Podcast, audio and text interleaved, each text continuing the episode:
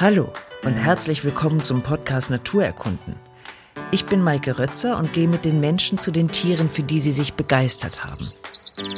Und Andreas liebt die Hechte. Der Hecht ist König. Schon als kleiner Junge zog Andreas mit der Angel los und wusste, zum Hecht muss man sich hochangeln. Das ist kein Fang für jedermann. Wir sind heute sehr früh am Morgen aufgebrochen und ich weiß nicht, ob wir wohl wirklich einen Hecht sehen werden.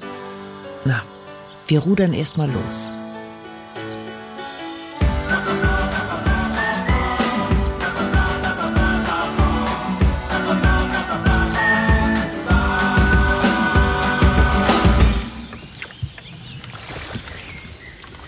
Hat der Willi denn auch verraten, wo die großen Hechte wohnen? Nein. Dann ist es immer so ein Wabankspiel, weil man stellt sich das so vor, dass man einfach an irgendeinen See kommt und dann das Revier auch schon kennt. Das stimmt aber nicht. Die Hechte sind sehr standorttreue Fische und das hat zur Konsequenz, dass man auch im wahrsten Sinne des Wortes im Trüben fischen kann, indem man an einer Stelle ist, wo sie sich nicht aufhalten. Also die Hechte sind sogenannte Lauerräuber und auch etwas träge sozusagen, was die Mobilität anbelangt. Das heißt, ein Hecht hat sein Revier, dort ist er auch alleine und die große Kunst besteht an einem neuen Gewässer genau das zu erahnen, zu erspüren und zu sagen, Mensch, das könnte eine gute Stelle sein. Das heißt aber, jeder Hecht hat sein eigenes Revier, das er auch verteidigt? Ja, also insbesondere die größeren Hechte stehen allein, bewegen sich nicht, sind keine Wanderfische in dem Sinne. Und das hat zur Konsequenz, dass die Angler, wenn sie jetzt so einen Vormittag mit einer Spinnroute rausgehen, teilweise sozusagen den ganzen See absuchen. Also es gibt so eine klassische Übung, das was wir gerade machen. Einer rudert und der andere blinkert. Und dann sucht man das Gewässer gewissermaßen nach den Fischen ab. Ja, sie sind relativ standorttreu. Es gibt wie immer im Leben auch Unterschiede, dass sie sozusagen selber sich auf Beutesuche begeben. Aber im Großen und Ganzen bleiben sie an ihrem Standort. Das hat auch was mit Schutzfunktionen zu tun. Jetzt ein bisschen Biologie. Das, was die Fischereiwissenschaftler so an Kategorisierung machen, unterscheidet man ganz grob so in drei Arten. Die sogenannten Makrophytenhechte, also die, die sich Pflanzenbereich, dort wo unter der Wasseroberfläche Seerosen, Pflanzen und so weiter sind, da gibt es die Schilfhechte, also die sozusagen an der Schilfkante stehen. Und was ich besonders schön finde, weil es ein bisschen nach menschlichen Verhaltenszug klingt, die sogenannten Habitatopportunisten, also die sich auch gerne mal anpassen und dann woanders hingehen. Aber grundsätzlich gilt ähm, auch für alle großen Raubfische auch eine große im Wasser geborene Bachforelle zum Beispiel, also die nicht gesetzt wurde, wenn es dort einen alten Stamm gibt, einen umgekippten Baum oder so etwas, eine Mulde, dann sind das sozusagen Reviere, in denen die Fische viele, viele Jahre zum einen oder zum Teil eben auch verbringen können. Also das ist, der Fisch ist ja selber immer auch ein Gejagter, ne? Von der, aus der Luft heraus, Kormorane, Fischreiher und so weiter und so fort. Aber es ist natürlich auch eine Angriffstaktik, also Camouflage, sich selber zu tarnen. Das übernimmt zum einen natürlich diese fantastische Färbung, die 15.000 Einzelschuppen bei Hechten zum Beispiel, die dafür sorgen, dass er eben so schön ist, wie er ist, aber er nutzt eben auch die natürlichen Gegebenheiten. Generell kann man sagen, es ist auch ein bisschen hier wie bei den Menschen. Je jünger die Tiere sind, je unerfahrener sind, umso ungestümer sind sie auch beim Anbiss. Und insbesondere im Frühjahr, also nach den kalten, nahrungsarmen Monaten der Winterzeit, beißen junge Hechte tollkühn, quasi ohne jedes Gefahrenbewusstsein. Quasi auf alles, was man ihnen vor die Nase hält. Wir kommen also drei Monate zu spät so ein bisschen. Die großen Tiere sind, wie bei allen anderen Fischen auch, sehr viel erfahrener. In der Regel haben sie, da ist sich die Wissenschaft nicht so richtig einig darüber, ob das sozusagen einen Lärmeffekt gibt. Ich glaube schon, dass es einen Lärmeffekt gibt. Andererseits habe auch ich, wie wahrscheinlich jeder andere Angler, schon mal die Erfahrung gehabt, dass man einen Fisch gehakt hat, sozusagen, den man vorher schon mal dran hatte von einer halben Stunde oder so etwas. Äh, wenn der Fresshunger groß genug ist, man kann auch, wenn man einen Hecht ausnimmt, kann man sehen, dass er sozusagen im Magen noch einen unverdauten Fisch hat. Ja? Also eigentlich gesättigt sein müsste. Und, ähm, und trotzdem natürlich wie blöde äh, dann eben auf das blinkende Stück Metall geht. Wir kriegen gerade Besuch von hinten. Ich glaube, es ist kein Hecht. ja. Also was wir tun können, ist gar nicht unbedingt jetzt sozusagen erstmal wahnsinnig weit zu fahren. Ich würde, wenn die Schwimmerin weg ist, mich einfach mal dort in diese Bucht stellen und vom ja. Boot aus mal ein paar Würfe wagen. Das macht mit ihr jetzt natürlich wenig Sinn, aber wenn sie dann vorbei ist. Wie viel Futter braucht denn so ein Hecht? Schwierig zu sagen. Es gibt Tage, an denen das Ganze sozusagen idealtypisch abläuft. Dann könnte man sagen, je nach Körpergröße, abhängig zur Körpergröße oder sozusagen einer gewissen ähm, Parallelität zur Körpergröße, bis zu einem halben oder auch einem Kilogramm Fisch, wenn es ein großes, ein großes Tier ist. Da gibt es biologische Schlüssel, genau wie man bei Kormoranen zum Beispiel sagt, dass sie äh, zwischen 500 Gramm und einem Kilogramm Fisch jeden Tag brauchen. Kann man sich vorstellen, was das dann auch bedeutet. Aber fairerweise muss man sagen, es gibt eben auch diese wahnsinnig nahrungsarmen, kalten Monate. Die Hechte fressen sich anders als Karpfen zum Beispiel kein Fettpolster an. Sind wechselwarme Tiere, also anders als der Mensch, wechselwarm, die sich sozusagen ihrer Umgebung anpassen und die entweder, wenn es kalt ist, einige Körperfunktionen, zum Beispiel die Verdauung, dimmen müssen das bedeutet, dass der Körper sozusagen die Bewegungsenergie nicht wie in den warmen Monaten zur Verfügung stellt, also zumindest nicht in der Frequenz. Ähm, gleichzeitig müssen die Hechte, die guten Exemplare schwimmen bis zu 40 Stundenkilometern, sind damit, wenn man jetzt mal nicht an Hemingway und die Segelfische und so weiter denkt, sind damit die schnellsten Schwimmer. Gleichzeitig müssen die Hechte natürlich sozusagen ihre Beutefische immer an Geschwindigkeit übertreffen. Im Sommer ist es genau umgekehrt. Da ist es so, wenn es zu warm ist, ab 20 Grad ungefähr Wassertemperatur stellen die Hechte ich sagen, weitgehend ihre Nahrungsaufnahme ein, aber sie sind extrem träge und schwierig zu überlisten. Ja, deswegen lernt man bereits als Fünfjähriger, wenn man angeln geht, dass man, wenn man Aussicht auf Erfolg haben will, entweder die frühen Morgenstunden nutzt oder eben am frühen Abend sozusagen zur Abendzeit rausgeht. Ja. Also dann rudern wir mal besser, rudern wir mal los. besser los.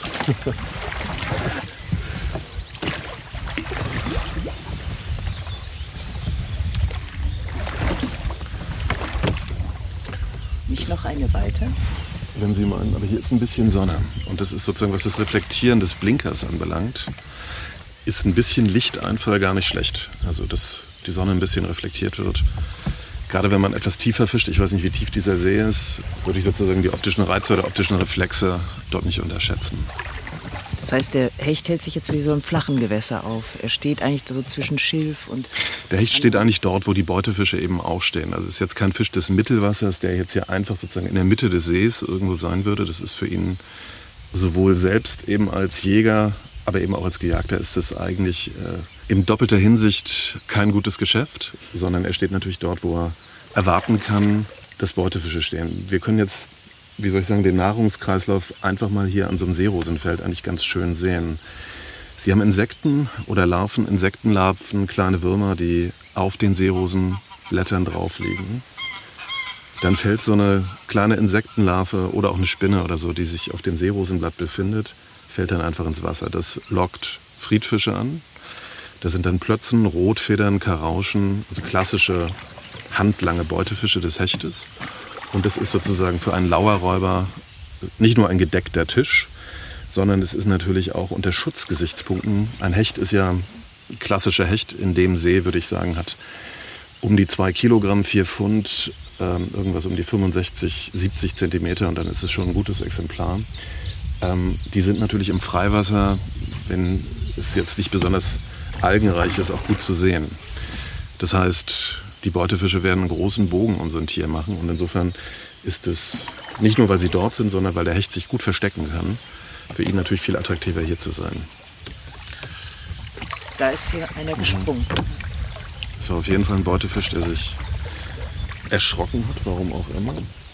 Ach, nicht auf die Beute gestürzt, das sähe das anders aus. Ich, das sieht dann anders aus. Wenn Sie einen Hecht sehen wollen, wie er jagt, äh, insbesondere im Flachwasser oder auch einen Barsch, einen Zander, Zander und Barsche jagen beide in der Regel in sogenannten Schulen, in Gruppen. In Rudeln würde man bei Löwen oder Geparden sagen. Ähm, der Hecht ist kein Schulenjäger, sondern er jagt allein. Und wenn er sozusagen durchs Gewässer zieht, dann springen insbesondere diese kleinen, fingerlangen Beutefische, Plötzen und so weiter, die im Schwarm sind, ähm, Das hat dann so ein bisschen das wie, wie mit einer Gießkanne oder als wenn jemand eine, Faust voll Kies nimmt und diesen Kies sozusagen ins Wasser wirft. Das ist eigentlich genau dieses Geräusch, was so ungefähr eine halbe Sekunde andauert, so, wenn so ein Hecht durchjagt, dann geht vor ihm wie so eine Fontäne mit kleinen Beutefischen, die sozusagen hochspringen. Das ist ähm, eigentlich ein sehr symptomatisches Verhalten. Es wird ein bisschen verlacht, aber man muss sich vorstellen, dass die Schallgeschwindigkeit unter Wasser im Hinblick auf Lärm ungefähr 1500 Meter pro Sekunde beträgt. Das ist das Vierfache von dem, was der Schall pro Sekunde an Land in der Luft beträgt. Also im Wasser überträgt sich jedes Geräusch ungefähr viermal so stark, was zur Konsequenz hat, dass insbesondere das laute Auftrampeln im Boot oder das Schlagen mit dem Ruder an die Bordwand oder das an der Anker mal so ein bisschen wegrutscht und an die Bordwand knallt, dass man das unterlassen sollte. Es gibt wie für alles im Leben Gegenbeispiele, wo man dann sagt, Mensch, der Hecht und so weiter, das ist jetzt keine Schleier. Schleier gilt als besonders sensibel, was Geräusche anbelangt. Oder auch Wälse, die haben quasi durch eine Schwimmblase, die sie besitzen, eine Art Resonanzkörper. Das hat der Hecht nicht. Aber der Hecht ist anders als der Volksmund behauptet, ebenfalls ein sehr, sehr sensibles, lautsensibles Tier. Und anders als seine Physiognomie und das fast sozusagen urzeitliche Maul mit insgesamt 600 Zähnen, also wenige große Fangzähne und dann die sogenannten äh, Bürsten oder auch Hechelzähne genannt, also die wie so eine Art Sandpapier die Beute festhalten, ähm, sind Hechte sehr, sehr lautsensible Tiere. Und das gilt nicht nur für das Ufer, wie gesagt, sondern vor allem natürlich wie jetzt, wenn wir zusammen im Boot sitzen. Es gibt einen Schweizer Biologen, der hat mittels eines sogenannten Hydrophons ähm, untersucht, wie auch Fische miteinander kommunizieren, zum Beispiel in der Jagd. Also ob sie sich Geräusche zuschieben, gewissermaßen Signale und ähm, wie sie angreifen. Wenn Sie sich mal umdrehen, Frau Rötzer, da sehen Sie Blasen zum Beispiel. Da hinten an der, er ist ein bisschen weiter weg, da wo ich gar nicht gerudert habe, sind Blasen. Das deutet zum Beispiel darauf hin, wenn wir heute Morgen hier auf Karpfen oder so angeln würden, dass ich da mal anbieten würde. Bodennah, es deutet darauf hin, dass ein großer Friedfisch jetzt gerade über den Boden geht und am Boden versucht Nahrung zu finden und dadurch sozusagen Boden aufstöbert und die im Boden eingeschlossenen Gasbläschen dann immer nach oben steigen. Ja. Ich würde jetzt einfach mal, wie gesagt, drei, vier, fünf Würfe und dann kann man weiter. Ich würde jetzt mal nicht ankern. Wir nehmen jetzt mal ein, eine sogenannte Spinnrute oder das Imitieren quasi eines, eines Beutefisches sozusagen einfach mit den Mitteln der Technik. Es handelt sich hier, ich würde sagen, um den klassischsten, einen der klassischsten Spinnköder überhaupt.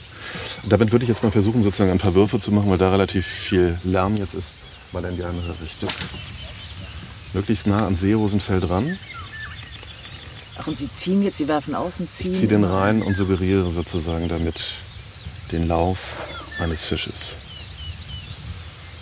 Sie haben jetzt ja gar keinen Wurm und gar nichts dran. Das Nein. reicht dieses blinkernde es reicht oder? dieser Kunstköder, der eben ein Beutefisch. Ein Wurm wäre sowieso völlig kontraproduktiv, um jetzt einen Hecht zu fangen.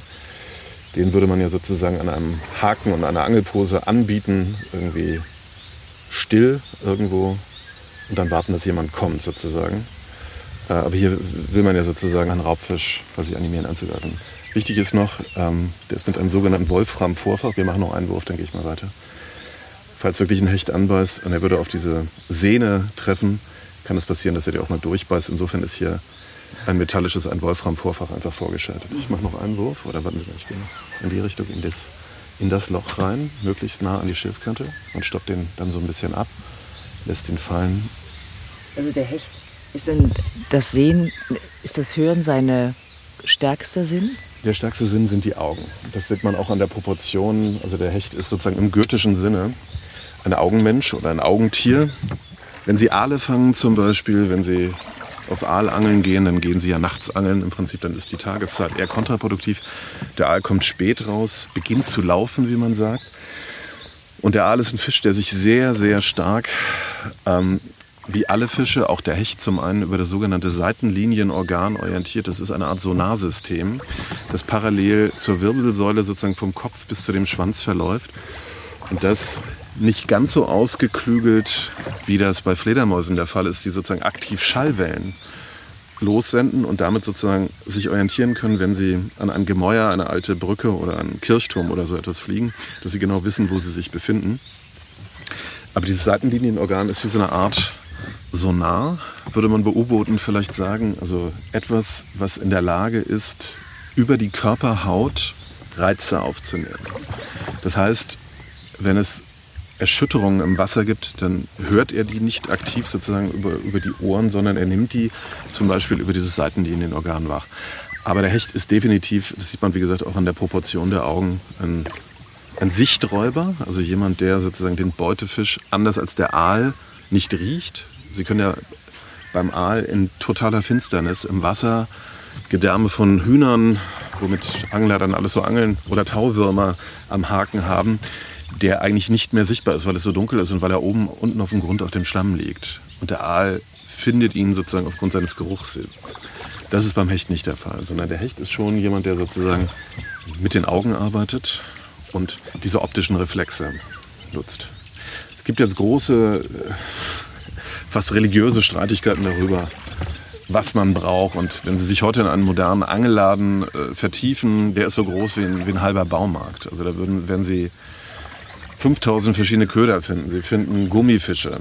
Ja, damit hat in meiner Kindheit niemand geangelt. Äh, das ist heute natürlich sozusagen der letzte Schrei. In allen möglichen Farben und Größen bis hin zu klassischen Blinkern, also einfache Metallstücke. Und das in allen Schattierungen. In Messing, in Kupferfarben, gestrichen und so weiter. Ich glaube, hier geht es eher ein bisschen um das Portemonnaie des Anglers. Und die eigene Faszination am Material ist beim Angeln die halbe Miete. Wollen wir die hier mal nehmen? Oder? Noch weiter? Noch eine weiter. Noch eine weiter nehmen wir. Okay, dann gebe ich mal ein bisschen Gas. Hm, das ist ein bisschen weniger Seerosen, mehr so Schilf, aber auch gut. So, die Seerosen sind. Die Seerosen, das ist, das ist so eine Einbildungsfrage, aber die Seerosen sind halt Haltepunkte. Ne? Also auch wenn, es, wenn die Sonne von oben kommt. Ein Beutefisch, wie gesagt, rechnet auch nicht jeden Augenblick, aber rechnet damit, dass eben ein Fischreiher oder ein Kormoran oder wie auch immer kommt. Also es hat sozusagen so ein Seerosenblatt. Da ist auch Schutz. Also da landen eben, da liegen eben häufig eben nicht nur Insekten drauf oder Libellen oder was auch immer. Wenn Sie zum Beispiel da drüben gibt es so, wenn Sie so eine, eine alte Weide haben oder so etwas, deren Äste so ein, zwei Meter ins Wasser ragen. Na, und dann an diesen Blättern und so weiter, da fällt viel runter. Also da sind dann so Larven drauf von Insekten.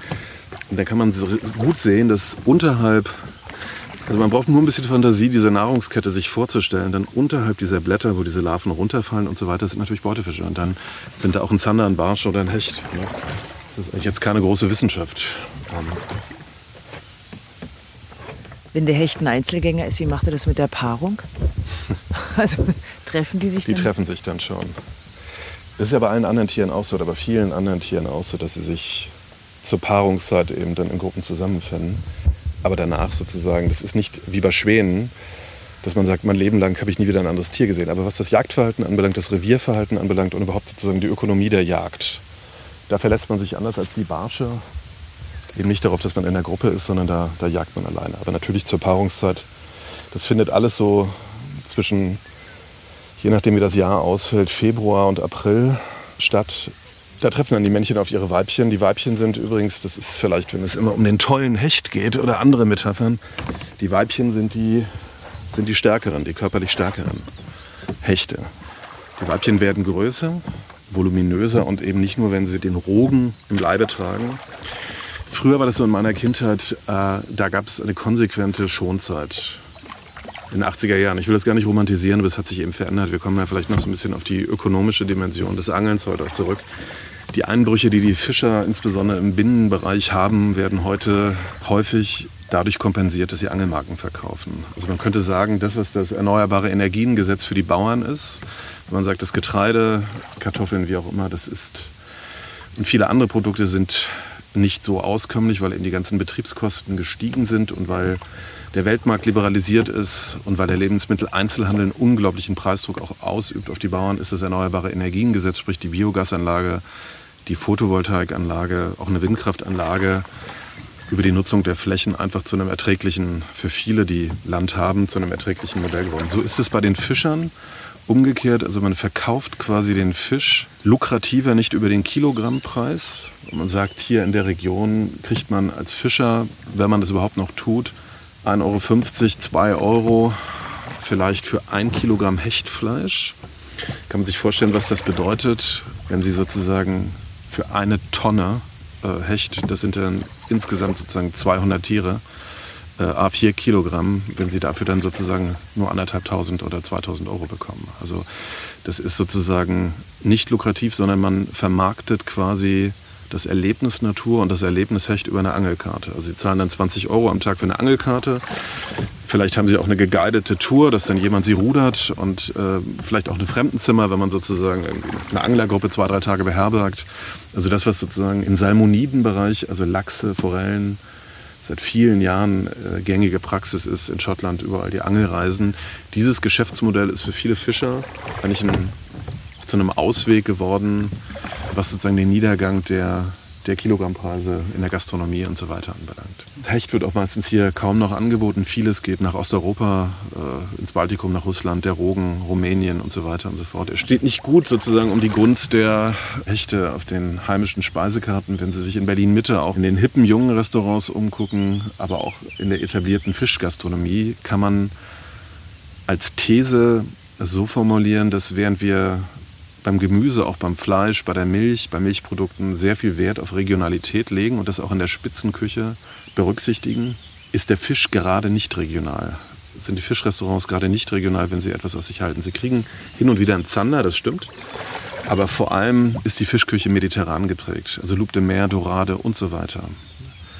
Das hängt mit einer Geschmacksbildung zusammen, aber das hängt eben auch mit der Verfügbarkeit von Fisch zusammen. Und dass sie einen Fisch, einen Lachs, den sie aus einer Aquakultur holen oder eben Meeresfische aus dem Mittelmeer, die quasi im Tagestakt gefangen werden können mit großen Trawlern und Flotten, wo es eigentlich kein Nachschubproblem gibt, wenn wir nicht gerade eine Gaskrise haben oder die Lieferketten äh, stillstehen. Dann haben sie da eine hohe, eine relativ hohe Kontinuität. Und dieses 24-7, die, diese Wertschöpfungsketten, die wie am Schnürchen laufen, dem stellt sich der Hecht fundamental entgegen. Der Hecht ist nicht nur ein Einzelgänger, sondern der Hecht ist immer ein Zufallsfang. Hechte neigen zum Kannibalismus. Das finde ich eben auch so spannend an diesen Tieren. Sie neigen zum Kannibalismus und sie können Hechte eben nicht anders als den Lachs äh, in einer Aquakultur halten. Der Lachs und die Regenbogenforelle sind sozusagen der heimische Pangasius. Also das, was aus Asien als Wels kommt, wo sie Kraftfutter einfach äh, reinschütten können in so ein Becken und dann einfach abfischen quasi. Das funktioniert beim Hecht überhaupt nicht. Also der Hechtfang ist immer ein Einzelfang, es ist immer ein Zufallsfang. Also wenn der Hecht einem Fischer in die Reuse geht, dann hat er mal einen oder hat mal zwei, aber es kann auch mal sein, dass er ein, zwei Wochen gar keinen hat. Und dieses System der Zufälligkeit und ja auch des Glückes des Fanges, ähm, ähnlich wie bei der Jagd eben auch draußen, wo es mal funktioniert oder nicht, und es gibt dann eben Wildbrett oder es gibt eben auch mal nichts, dieses System sozusagen verweigert sich eigentlich diesen modernen Wertschöpfungsketten bis hin zum Supermarkt, zu, wo es ja eigentlich immer darauf ankommt, ein Angebot stabil zu halten. Ich will das gar nicht kritisieren, aber es ist ja ein Phänomen unserer Zeit, dass man nicht mal zufällig irgendwas haben will, sondern sich auch an die Produkte dann gewöhnt. Und es funktioniert mit dem Hecht schlicht und ergreifend nicht. Von allen geschmacklichen Präferenzen mal abgesehen, Gerätenreichtum, Geschmack und so weiter. Ähm, aber es ist vor allem die Frage, inwieweit sich ein Tier in eine Wertschöpfungskette integrieren lässt. Und da ist der Hecht maximal renitent. Sie kriegen ja auch keinen Barsch im Laden. Es gibt Spezialläden, die haben das auch mal, aber in der Regel kann man sich das gut vorstellen. Es gibt noch 2000 Fischer in Deutschland, ungefähr zur Hälfte verteilt auf Binnen- und Meeresfischerei. Es ist ähnlich wie in der Landwirtschaft, wo wir heute um die 200.000 Betriebe noch haben. Zur Zeit der Wiedervereinigung waren es dreimal so viel. Dafür sind die Flächen heute größer. Sprich, die übrig bleiben, die werden größer und wachsen. Und viele geben auf, weil ihnen Bürokratie, äh, auch die Absatzmöglichkeiten, aber auch die Beanspruchung, eben 24-7 da zu sein, eben nicht mehr attraktiv erscheint oder auch Jugendlichen, die Nachwuchsproblematik. Und in der Fischerei ist es eigentlich ganz ähnlich so. Also man ist nicht ganz so stark öffentlichen Anfeindungen ausgesetzt, wie das in der Landwirtschaft jetzt, wenn Sie mit der Spritze, mit Pflanzenschutzmittel über den Acker fahren oder wenn Sie Viehzucht betreiben und so weiter, dass Sie permanent eigentlich in einer Rechtfertigung sind. Aber die ökonomischen Erträge für viele Fischer, aber eben auch die, das immer da zu sein und, und die körperliche Beanspruchung und so weiter, das ist, ähm, das passt nicht mehr so richtig für viele offensichtlich ins Bild der Zeit. Und wie gesagt, der Angelsport kompensiert so ein bisschen wirtschaftlich für den einen oder anderen. Gibt es eine Konkurrenz zwischen Angler und Fischer? Absolut. Also es geht bis ins Mittelalter, bis zur Gewährung von Fischereirechten zurück, dass die Angler, das ist jetzt ein bisschen auch Anglerlatein und ein bisschen Mythos, aber schon in meiner Kindheit gab es diesen Satz nach dem Motto, wenn du einen anderen Angler getroffen hattest, der frustriert aussah, weil er nichts gefangen hatte nach vier Stunden, und sagte, brauchst du nicht mehr hingehen, der Fischer war schon da. Ähm, wenn wir schwarz geangelt haben als Kinder, weil du nicht immer eine Angelkarte oder so hattest, wenn dann das Boot vom Fischer irgendwo zu hören war, war große Angst. Mein Vater ist mal, es war Mitte der 80er Jahre, mit einem Nachbarn rausgerudert nachts. Sie hatten was getrunken und haben so eine Mutprobe und sind dann mit dem Boot rausgerudert. Wirklich, es war eine sternklare Nacht und haben dann die Reuse des Fischers hochgenommen und einige, da war auch ein Hecht dabei, ein paar Braxen, zwei Aale oder so. Und ich sag mal, der Spaß, aber auch die Mutprobe. Also unser Nachbar, glaube ich, war fertig mit den Nerven auch. Ähm, diese Mutprobe rührt in der Tat daher, dass sie anders als bei den Küstengewässern, wo die Fischereirechte quasi in staatlicher Obhut sind und jedermann prinzipiell frei ist zu angeln, sind viele Binnenseen, dort obliegen die Fischereirechte einzelnen Fischern, also die quasi gepachtet haben. Das ist ähnlich wie bei der Jagd auch. Und es kann manchmal den ganz praktischen Grund haben, dass man dort einfach nicht angeln kann, obwohl man das toll findet. Ich habe auch vom Deutschen Anglerverband eben eine Karte, wo viele Vereinsgewässer in Mecklenburg oder in Brandenburg drauf sind, aber eben nicht alle. Und der Fischer darf auch vieles davon, was man nicht darf. Also er darf auch in Landschaftsschutzgebieten dann trotzdem fährt er dann mit einem größeren Kahn durch oder hatte immer in unserer in meiner Kindheit dann auch ein Motorboot. Er hat die Verfügbarkeit, dass er eben mit Reusen angeln kann, mit Netzen und so weiter und hat eigentlich immer die besseren Erträge gehabt. Und ich glaube, es ist so ein bisschen Nostalgie dabei. Es hat was mit Fischereirechten zu tun. Und heute im Internetzeitalter, das darf man nicht ignorieren, gibt es eben auch Bilder. Und da mischt sich dann vieles. Ökologie, Ökonomie und so weiter. Gibt es eben Bilder aus der Boddenregion zum Beispiel. Da ging ein Video, was ich mir in der Vorbereitung auf dieses Buch häufiger angeschaut habe, wo dann am Ufer Fischer stehen und wirklich kistenweise Hechtweibchen. Man sieht es daran, dass sie eben ein bisschen größer sind und dass die Bäuche vor allem etwas bauchiger sind, weil da noch Rogen drin ist. Das, was ich vorhin andeuten wollte, in meiner Kindheit gab es Schonzeiten für Hechte. Da sagte man ganz konsequent, also in der Zeit ab, weiß ich nicht, 31. Dezember bis 1. April kann nicht auf Hecht geangelt werden. Man hat diese Schonzeiten heute komplett aufgelöst in einigen Regionen, also in Mecklenburg zum Beispiel, dort, wo die Verfügbarkeit von Fisch relativ hoch ist und auch in der Küstenregion haben sie de facto keine Schonzeiten mehr. Dort, wo es ähm, weniger gibt, kann man ganz pauschal sagen, gibt es noch Schonzeiten, aber es hat im Endeffekt manchmal zur Folge, dass sie, wenn sie wenn die Laichzeit etwas später einsetzt, dass sie eine verzögerte Zeit haben und dass sie dann auch im April noch Weibchen, Hechtweibchen fangen können, die voller Rogen sind. Und es ist ja eigentlich nicht die Idee, einen Fisch zu fangen, der seine Brut noch nicht ausgebracht hat. Und da gibt es eben, wie gesagt, auch Bilder die im, oder Videos, die im Internet kursieren, wo sich Angler dann relativ scharf auch monieren über einzelne Fischer, die knallhart ökonomisch einfach durchziehen und quasi den geernteten Fisch einfach verkaufen. Man muss dazu aber wissen, gerade dadurch, dass die Fischereirechte an der Küste andere sind als hier in dem See. Also Sie können hier quasi einen, einen Fisch, den Sie länger schwimmen lassen oder den Sie in so einem See hier oder den Sie nicht mitnehmen oder wieder zurücksetzen, wie auch immer, da können Sie mal sagen, den fange ich noch mal irgendwie wieder.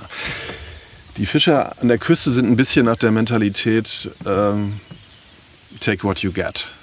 Also bei einem Meeresfisch oder auch im Brackwasser ist A die Wahrscheinlichkeit, dass man den antrifft, quasi re relativ gering und sie konkurrieren eben auch mit vielen Anglern. Wenn Sie sagen, Sie geben hier keine Angelmarken aus, das ist Ihr Produktionsgewässer als Fischer, dann ist das Ihr gutes Recht und dann können Sie sozusagen etwas gelassener auch auf einen Fang schauen. Während Sie, wenn Sie an der Küste sind, müssen Sie tatsächlich nehmen, was sie kriegen können an diesem Tag. Und das führt dazu, wenn es gute Fangtage gibt, dass dann einfach solche Bilder entstehen. Und wir sind eine Gesellschaft, die sehr bildstark oder sehr bildlich geprägt ist, auch in den sozialen Medien, wo die Emotionen einfach mal schneller hochkochen als bei einem geschriebenen Text. Aber das ist eben nicht repräsentativ. Also wenn man das auf ein Jahr sieht, entstehen diese Bilder eben auch mit Fischern. Nicht jeden Tag, sondern das sind sozusagen Ausschnitte, die wir häufig dann sozusagen für das Ganze nehmen. Und ähm, ja, aber um die Frage pauschal zu beantworten, Die Angler sind heute für den Fischer viel wichtiger als in meiner Kindheit.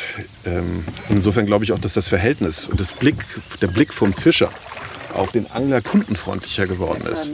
Er ist nützlicher. Er hilft ihm sozusagen sein Geschäft fortzuführen. Nee, das ist leider kein Fisch, sondern das ist ein, ein Hacker, eine Wasserpflanze. Wie groß sind denn die Reviere von den Hechten? Also wie viele, wie viel Abstand voneinander nehmen die? Ich kann das nicht so pauschal sagen. Also Sie können an einer Stelle auch zwei oder drei kleinere, mittelgroße Hechte fangen. Das ist überhaupt kein Problem. Aber wenn Sie einen großen Hecht haben, also weiß ich nicht, so 90 Zentimeter Hecht, das ist für, für, für die Seegröße, es gibt ja immer eine Proportionalität von Gewässergröße zu den Fischen, dann würde ich sagen, steht hier auf 200 Meter kein anderer Fisch oder 100 Meter oder so. Ja, das ist, während so zwei, drei Hechte hier schon stehen können. Mir kommt es nur sozusagen grundsätzlich darauf an zu sagen, ähm, Barsche stehen hier wirklich im Schwarm. Ne, die würden dann, wenn sie einen Barschschwarm erwischen, die würden im Schwarm stehen. Und auch Zander sind eben häufig zusammen. Aber bei Hechten ist es nicht so. Also wenn Sie da zwei, drei zusammen haben, ist das okay. Jetzt habe ich einen. Aber kein Hecht, sondern nein, doch nicht. Also bei Hechten haben Sie dann zwei oder drei zusammen, aber Sie haben eben nicht, dass da 20 oder 30 zusammenschwimmen. Wie viel Rogen hat denn das Weibchen in sich? Die Zahl der Eier vermag ich jetzt im Moment gerade nicht zu sagen. Ich habe sie in meinem Buch. Aber Sie können ganz pauschal sagen, dass ungefähr 95 Prozent des Rogens und selbst des befruchteten Rogens, also das ist ganz interessant, auch genderpolitisch, man spricht konsequent in der Biologie beim Hecht immer in der männlichen Form. Also auch das Weibchen ist der Rogner. Der Hecht, der Milchner, das Männchen, und der Rogner ist das Weibchen.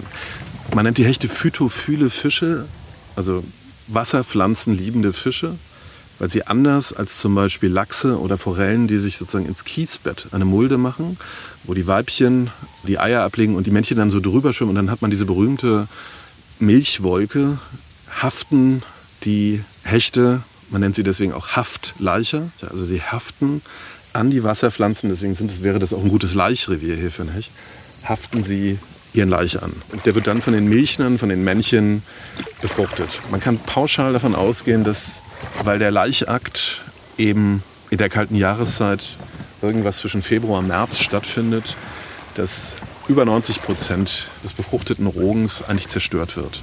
Also die Natur, die wir ja immer gern auch mit der modernen zivilisatorischen Brille als harmonisch und intakt, solange der Mensch seine Finger aus ihr herauslässt, ansehen, ist in der Realität, und das kann man auch ganz primitiv zum Beispiel beim Hecht zeigen, alles andere eben als harmonisch. Sie ist zerstörerisch. Kälteeinbrüche, Hagel, Starkregen, ja, wenn plötzlich nochmal das Eis zurückkommt und so weiter. Aber eben auch andere Hechte, äh, ich habe es gesagt, sie neigen nicht nur zum Kannibalismus, sondern häufig ist die Brut eines Tieres gleichzeitig der gedeckte Eiweißtisch äh, für einen anderen Hecht, der dann irgendwann vielleicht doch mal vorbeikommt oder so.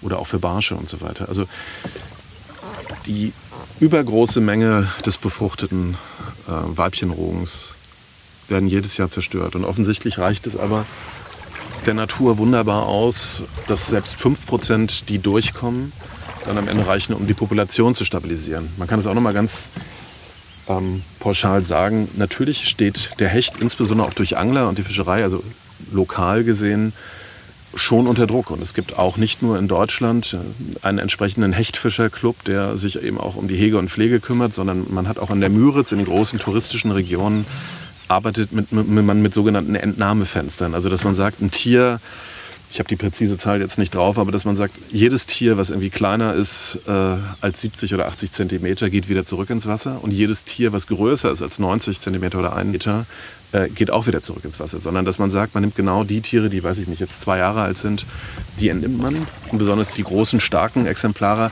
aber auch noch die jungen Exemplare, die schont man.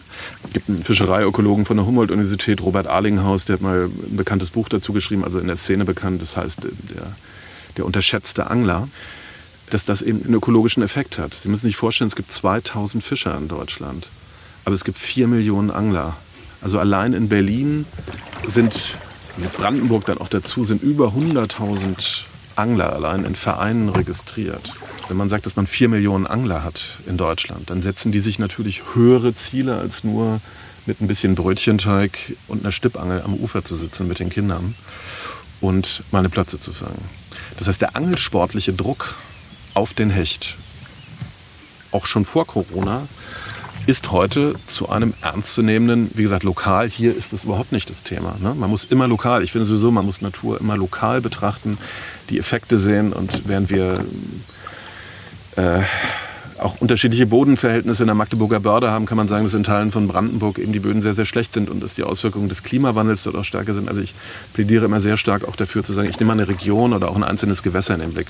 Und da kann man schon sagen, dass die Angler heute ein Systemfaktor für viele Hechte auch geworden sind, ne? weil sie eben dem Hecht konsequent zur Leibe rücken, häufig eben auch mit vielen Leuten. Also am Bodden ist das ein Thema. So. Insgesamt ist der Hecht aber eine erstaunlich robuste Art. Äh, im, Im Laufe der Zeit die eigentlich überall vorkommt auf der nördlichen Hemisphäre. Also alles, was oberhalb des 25. Breitengrades ist, das eben, also alles nördlich von, von Frankreich, also Norditalien geht es noch und so weiter, bis in die USA, Russland und so weiter hoch. Eine erstaunlich äh, robuste Art, die sich eben im Laufe der Zeit immer wieder gut selbst regeneriert hat. Also die als Art, als solche eben nicht äh, bedroht ist. Ne? Aber lokal gibt es eben diese Effekte, wenn viele Hechte gefangen werden, viele Angler dort gute Reviere haben, viele Anbieter von Angelreisen dort geschäftstüchtig sind, es viele Boote gibt und so weiter, dann kann das Auswirkungen auf die Hechtpopulation haben. Gibt es in den USA übrigens auch. Da gibt es den sogenannten Muskies Incorporated. Äh, Muskies sind eben die nordamerikanischen Muskies oder Muskelungen genannt, die nordamerikanischen Hechte. Und das sind diese Effekte, die sie haben. Aber insgesamt ist der Hecht stabil. Also wenn man das global betrachtet, auch Russland, Skandinavien, dazu und so weiter, ist das okay. Es gibt ihn ja auch schon sehr lange. ja, es gibt ihn. Also man hat urzeitliche Funde. Die ganze Gestalt dieses Tieres hat ja auch was Urzeitliches, ne, wenn man sich die Physiognomie, insbesondere das Maul des Hechtes anguckt. Aber in der Tat, es gibt archäologische Funde, die eben nahelegen, dass diesen Hecht, der Hecht als Art eben sehr, sehr, sehr alt ist auch in antiken Schilderungen kann man das schön nachlesen. Ähm, spätrömischer Dichter Ausonius spricht also von ekelem Qualm, der ihn sozusagen befallen habe, als er in eine Fischküche kam und dort der Hecht gekocht wurde.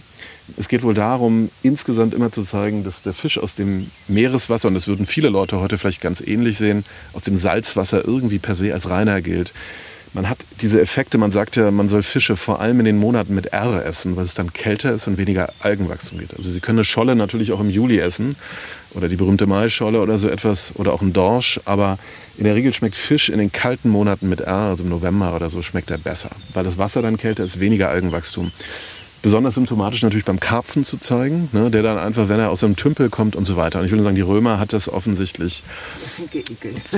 Ausonius ekelem Qualm, ne, weil er hauset. Ich kriege das jetzt sozusagen in der mittelhochdeutschen Übersetzung nicht mehr ganz hin, aber er hauset dann eben zwischen Kraut und Seerosen und so weiter. Und das fanden die nicht so toll. Aber über die, über die Jahrhunderte ist auch der Hecht eben dann durchaus zu einem begehrten Speiseobjekt geworden, als Fastenspeise. Das ist vollkommen klar. Also der Fisch hat ja insgesamt einen Siegeszug dann eben auch angetreten in der Christianisierung. Und, aber es blieb eben damals wie auch schon heute das große Problem, dass sie eben nicht Teiche mit Hechten in dem Sinne groß befüllen konnten, wo dann eben 40 Karpfen drin schwammen oder so, ne, in den Klöstern oder so, sondern dass sie eben immer schauen mussten, dass sie einen gefangen haben. Aber die eigentliche kulturgeschichtliche Bedeutung des Hechtes ist eigentlich etwas anderes. Als Speisefisch ja, aber vor allem ist er als Mythos, als, als Gegner, heute als angelsportlicher Gegner, auch so als Inkarnation des Bösen. Also wenn man sich das bei Alfred Brehm anschaut, die ganze Geschichtsschreibung des, und Biologie im, im 19. Jahrhundert, dass man den Hecht eigentlich sozusagen als, als Wasserwolf, hungriger Wolf ist die wortwörtliche lateinisch-altgriechische Übersetzung, also das Escudere, hungrig, bildet den Wortstamm in Esox lucius, wie man den Hecht lateinisch nennt. Und der Lucius kommt nicht vom Leuchtenden, sondern kommt vom altgriechischen Lykos. Und Hungriger Wolf, Hungry Like a Wolf, gab es von Duran Duran mal in den 80er Jahren, als ich äh, noch die Mode und Duran Duran und Limal hörte. ähm, und das ist eigentlich die kulturgeschichtliche größere Dimension. Der, der Hecht war auch zu den deutsch-französischen Kriegen, man dichtete ihm an, dass er durch das Wasser schwimmt und die im Wasser stehende Magd beißen würde, genau wie er einen Schwan herunterzieht oder einen Esel und so weiter. Also sozusagen die Inkarnation, wenn der Mensch einen Mythos brauchte für ein Wassertier, das gefräßig ist, das angriffslustig ist, das mit Zähnen bewährt ist, dann war das eigentlich immer der Hecht. Also er hat eigentlich als mythologischer Kulturträger bis hin zu heute, bis zu den modernen Fotografien, die Sie aktueller Anlass von Wladimir Putin sehen, Pressefotografien gibt es sehr berühmte von ihm aus Sibirien, oberkörperfrei oder eben auch in einem Camouflageanzug mit einem Hecht. Der Hecht ist sozusagen der würdige Gegner, auch als Männlichkeitssymbol. Man kann einen Karpfen angeln. Ja. Man kann eine große Schleie fangen. Und möglicherweise ist der Karpfen sogar der viel bessere Kämpfer, weil er eine ganz andere Muskelstruktur hat. Aber der Hecht ist eigentlich das zu überwindende.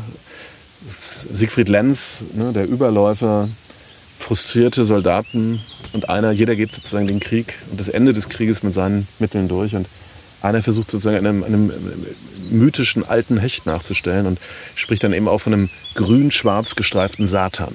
Also der Hecht wird vor allem dadurch, durch solche Geschichten eigentlich lebendig und nicht durch seine fischereiwirtschaftliche Bedeutung, wie das bei Heringen der Fall ist, wie das bei Karpfen der Fall ist und so weiter, sondern er wird vor allem als ein besonderes Tier, als ein besonderer Einzelgänger, als einer ja, als eine Inkarnation eben auch des Einzelgängertums, aber eben auch des Bösen, des Undurchsichtigen, des Räuberischen, als ein Kulturmythos äh, eben auch ist er in die Geschichtsbücher eingegangen, bis hin zu, zu Bismarcks äh, berühmten äh, Bild im Hinblick auf den deutsch-französischen Krieg dann, oder die Auseinandersetzung mit Frankreich des Hechts äh, im Karpfenteich und äh, völlig äh, irrwitzigerweise meint Bismarck damit natürlich, dass die Deutschen sich eigentlich friedlich entfalten wollten, aber man ließe sich nicht. Also die Deutschen wären dann fast erkarpfen und, und die Franzosen würden sich eigentlich wie die Hechte benehmen und würden anderen Völkern äh, gewissermaßen das Leben schwer machen. Also ein bisschen wie die, wie die Aesopischen Fabeln und, und das, was man Füchsen oder anderen Tieren wenigen großen Protagonisten in der Tierwelt irgendwie anhaftete, ist auch der Hecht eigentlich vor allem ein,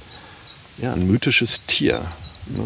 Und ich glaube, ein Teil der Faszination, letzter Satz, äh, der auch heute noch für Angler äh, daraus resultiert, ist natürlich als Trophäenjäger einfach diesen Kopf zu haben, diese un, mit diesen unglaublichen Zähnen, wenn das eben ein großer Hecht ist, ja, und der dann über einen Meter groß ist. Also neben dem eigentlichen Kampf die Fleischauswertung, also das Fleisch zu haben, satt zu werden, ist sowieso ja eine, eine, eine, längst überholte Kulturtechnik. Wir haben alle die Thermoskanne im Auto oder ein belegtes Brot. Und wenn das immer noch nicht reicht, dann geht man an die nächste Tankstelle oder wie auch immer. Also niemand geht mehr angeln, weil er davon satt werden will. Aber im Osten zum Beispiel, in Osteuropa, dieses völlig natürliche rauszufahren, einen Fisch zu fangen und dann den am Abend zu machen und so weiter, das ist noch stärker verbreitet. Bei uns ist das nicht mehr so. Aber ich finde ihn allein kulturgeschichtlich äh, eben, es ist, äh, ein, ein, wahnsinnig spannender Fisch, in dem sich viele Leute in jedem Gedicht äh, der Naturlyrik, in, in, bei Peter Huchel, bei anderen, ist das ein, immer da, wo der Urgrund des Sees, den man nicht richtig durchschaut, was ist da eigentlich? Ja? Das macht das Angeln ja im Vergleich zur Jagd, jetzt werden alle Jäger aufjaulen, aber für mich so faszinierend, dass man eigentlich nie weiß, es ist wie bei Hemingway, ne? ähm, der alte Mann und das Meer und Spencer Tracy in der Verfilmung sitzt dann und hat, sieht nur, wie die Leine ins Wasser geht, aber er weiß nicht, was er gegen sich hat. Dieses mythische nicht zu wissen, was hat man eigentlich gegen sich. Du spürst nur den Schlag, du, du hast die Vibration an der Angel, aber du siehst nicht, wen du gegen dich hast. Und, und das ist natürlich, er kann überall sein, er kann hier sein, er kann unter uns sein. Das hat natürlich einen gewissen Charme, wenn man zu solcher Art von Gedanken am Samstagmorgen um 9 Uhr fähig ist. Jetzt hat mich doch der Ehrgeiz ein bisschen gepackt. Also der Worte sind schon viel gefallen. Ich verstehe, Sie wollen aber der Fisch, der Fisch ist noch nicht da. Wir können gleich noch mal weitermachen, aber ich würde schon, weil es so ein traumhaftes Gewässer ist. Sehr gerne, dann halte ich mich zurück. Also wir stellen fest, hier ist wahnsinnig viel Kraut. Ich habe bei jedem dritten Wurf eigentlich Kraut dran. Nicht so leicht zu fischen. Hier nochmal vorne an die Kante, da ist mehr Strömung. Es kann sein, dass dann weniger Kraut ist.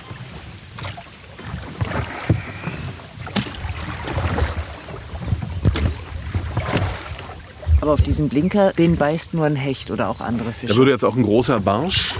Also es ist ganz erstaunlich, wie überproportional der Fresshunger manchmal zur eigenen Körpergröße ist. Also sie haben ganz kleine Hechte, die auf große Blinker gehen oder auch Barsche. Und dann haben sie große Hechte, die traditionell natürlich auch auf große Köder gehen. Aber man kann ruhig beim Köder manchmal eine Nummer größer wählen. Also das ist nicht unbedingt schädlich würde hier nochmal runterangeln. Ähm, aber es ist eher eine Frage nach dem Motto, wie schnell sinkt er ab, wie schnell geht er auf den Grund, solche Geschichten. Und Libellen treiben ein interessantes Spiel hier. Ich nehme jetzt mal die gute Angel. Oh, Die moderne, die einfach sehr viel leichter ist, mit der ich weiterkomme.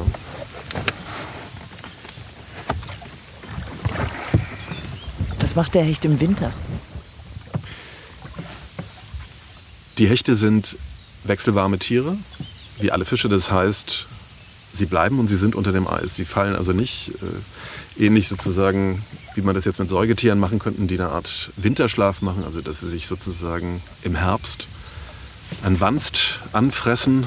Ähm, äh, das können Hechte nicht. Also Hechte bauen anders als Karpfen zum Beispiel keine Fettpolster auf. Das heißt, sie müssen eigentlich rund um die Jahreszeit herum, also auch in den kalten Monaten unter dem Eis, wenn es dann Eis ist, weiter jagen.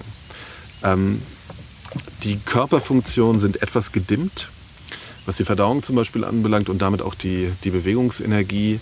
Aber im Großen und Ganzen ändert sich eigentlich für die Hechte bis auf diese biologisch veranlagte Verlangsamung eigentlich relativ wenig. Also sie fangen weiter an zu jagen, Beutefische zu jagen. Sie bewegen sich insgesamt weniger. Der Radius der Bewegungen wird auch geringer, einfach um Kraft zu sparen. Deswegen, sie können auch im, im Winter durch ein Loch, zum Beispiel indem sie das nicht großflächig machen, sondern so einen Blinker oder einen Köderfisch einfach durch ein Loch anbieten, können sie Hechte genauso fangen. Also die gehen dann auch drauf. Die sind aber dann nicht dick aufgeplustert oder so, dass man sagt, sie haben wahnsinnige Fettpolster. Das, das geht biologisch bei den Hechten nicht. Also geringerer Radius, weniger Bewegung, möglichst Kräfte sparen, insgesamt weniger Bewegungsenergie durch eine, durch eine gedimmte Verdauung, einige andere Lebensfunktionen auch.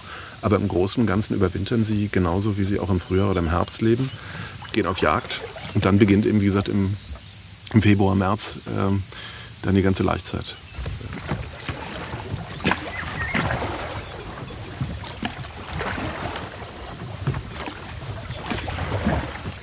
mir ist aufgefallen, dass ich im Prater, wo ich lange war, ein Biergarten in Prenzlauer Berg, in der Kastanienallee, also urbanes Leben, städtisches Publikum, international. Ich habe da nie drauf geachtet. Und jetzt sieht man natürlich nur noch Hechte. Ne? An der Bühne vom Prater Garten ist daneben der Leuchtschrift Pratergarten ist ein großer, ich würde sagen bestimmt 70, 80 Zentimeter langer Kunsthecht an der Bühne. Also ein völlig skurriles, architektonisches Bild. Du siehst diese leere Bühne mitten im Prenzlauer Berg, in dem Biergarten und darüber ist ein Hecht. Was heißt das? Warum ist da ein Hecht? Ne? Und ich glaube, es ist ein Teil dieser, dieses ambivalenten Erbes und dieser ambivalenten Wahrnehmung dieses Tieres, der auf, auf der einen Seite immer für Gefahr stand und immer eine Faszination des Bösen, seit Alfred Brehm und, und anderen, die ihn beschrieben haben, ausübte, zugleich vielleicht als eine Form von Kompensation der eigenen Urängste immer auch total verlacht wurde. Also es gibt so eine, diese ganze Metaphorik äh, vom tollen Hecht und einem flotten Hecht und die Hechtrolle von Boris Becker. Die Gastlichkeit, die Nomenklatur der Gasthäuser in Deutschland. Ne? Ähnlich wie der Adler vielleicht oder der Hirsch. Das ist ganz ähnlich beim Hirsch. Ne? Auf der einen Seite sozusagen sehr maskulines Symbol, aber gerade deshalb natürlich auch in unserer Kultur immer ein bisschen belächelt, ein bisschen was ins Ironische gezogen, ist es beim Hecht genauso. Also zu jemandem zu sagen, irgendwie, äh, er ist ein toller Hecht, das hat natürlich irgendwie immer auch einen, einen folkloristischen, einen volkstümlichen, ein bisschen verlachenden, wie über das Angeln insgesamt. Ne? Über die Jagd macht man weniger Witze, über das Angeln macht man immer so ein bisschen Witze und das hat was Volkstümliches. Und gleichzeitig ist der Hecht, wenn man sich mit ihm biologisch beschäftigt oder eben auch kulturgeschichtlich be beschäftigt, bis hin eben zu den aktuellen Fotografien, die es vom russischen Staatspräsidenten Putin und anderen gibt, die eben Hechte sozusagen als Ausdruck von Stärke, von Überwindung, von, von, auch von Männlichkeit dort irgendwie sehen. Also ich glaube, diese, diese Bipolarität, ähm, seit ungefähr 200 Jahren, seit die Systematisierung der Arten durch Linné erfolgt ist und dann auch durch Bremen irgendwie groß beschrieben wurde, der Hecht als Sinnbild immer von Kampf, von Gefahr, die im Wasser lauert. Ne? Früher haben sich die Leute wirklich Gedanken gemacht, wenn ich ins Wasser gehe im 19. Jahrhundert, greift möglicherweise ein Hecht aus dem Untergrund an. Und vielleicht sozusagen als, als psychologische äh, Kontrahandlung, um die eigenen Ängste, so wie das berühmte Pfeifen im Walde, äh, irgendwie hinzubekommen, äh, den Hecht immer gleichzeitig auch total zu verlachen. Also zu jemandem sagen, du bist aber ein toller Hecht oder so. Das hat immer natürlich auch eine, eine wahnsinnig humoreske, äh, ironische Komponente. Und der Hecht ist irgendwie da. Und das ist ja nicht als Speisefisch, sondern vor allem als Träger kultureller Botschaften, die ganz unterschiedlich können. Ja, nun rudern wir zurück und haben keinen Hecht gesehen. Naja, dann gucke ich mir halt den Hecht im Prater an, unter den ganzen anderen tollen Hechten. Und wenn ihr noch mehr über den Hecht erfahren wollt, lege ich euch Andreas Buch ans Herz. Sein Porträt über die Hechte ist in den Naturkunden bei Mattes und Seitz erschienen. Und wenn euch der Podcast gefallen hat, lasst uns gerne eine Empfehlung da. Tschüss.